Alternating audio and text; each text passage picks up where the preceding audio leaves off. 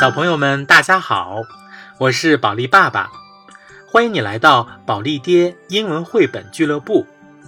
那从今天开始呢，我将为大家讲解一系列的小鹅琪琪的故事，Gossy and his friends。今天我们要讲的呀，是小鹅琪琪的第三个故事，Ollie，奥利。This is Ollie. Ollie is waiting. 这是奥利，奥利在等待。He won't come out. Gossie and Gertie have been waiting for weeks for Ollie to come out. 他不想出去。琪琪和淘淘一直在等奥利出来，等了好几个星期。I won't come out, says Ollie. 我不出去，奥利说。He rose to the left he to the right. right。他一会儿滚到左边，一会儿滚到右边。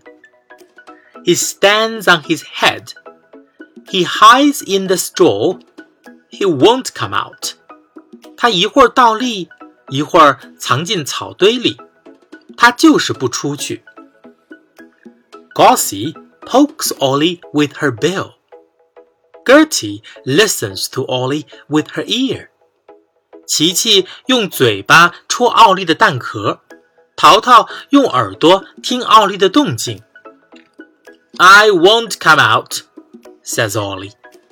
我不出去，奥利说。He holds his breath. He rolls out of his nest. 他憋住气，从窝里滚了出去。He rolls over the stones. He rolls under the sheep. He won't come out. 他从石头上滚过去，他从绵羊肚子下滚过去，他就是不出去。Gossy runs after Ollie. Gertie runs after Ollie. 琪琪追奥利，淘淘也追奥利。I won't come out, says Ollie. 我不出去，奥利说。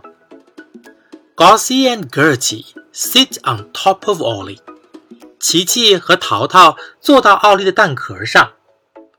Don't come out, says Gossie. Don't come out, says Gertie. 别出来了，琪琪说。别出来了，淘淘说。Ollie waits. Then he begins cracking. 奥利等呀等，突然他的蛋壳裂开了。I'm out, he says. 我出来了，奥利说。好了，小朋友们，如果你想听更多的精彩英文绘本故事，请一定关注保利爹英文绘本俱乐部，也可以请爸爸妈妈关注保利英语实验室微信公众号，并在微信公众号给保利爸爸留言，我一定会满足你们的小要求的。好了，我们下次节目再见，拜拜。